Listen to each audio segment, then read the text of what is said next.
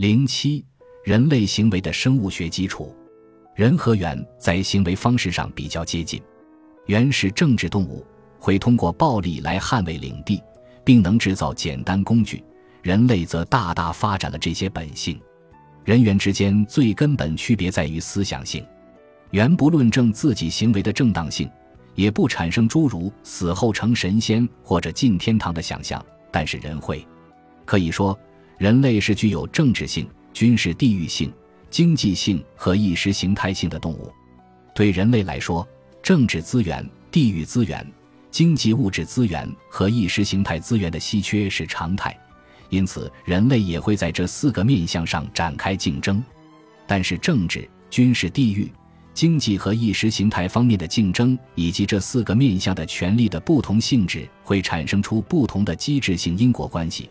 这些机制性因果关系会产生巨大的能影响人类行为、形塑历史发展的结构化力量，因此也是我们理解历史的时间性的关键所在。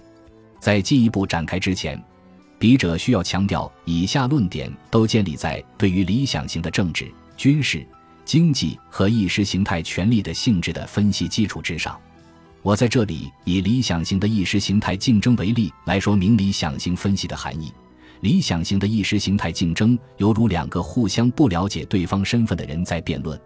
如果辩论的一方试图用拳头把另一方压服，或用金钱把对方收买，或者说辩论的一方知道对方的政治身份，那么这种辩论就不再是理想型意义上的意识形态竞争了。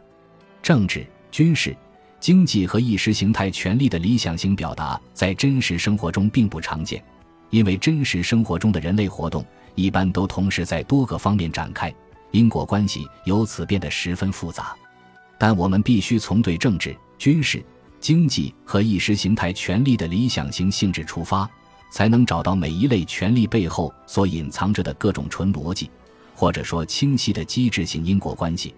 而在这些机制的背后隐藏着的，就是历史的时间性或者说发展规律。需要说明的是。以下分析仅局限于一些最能揭示历史的结构性规律的机制性因果关系。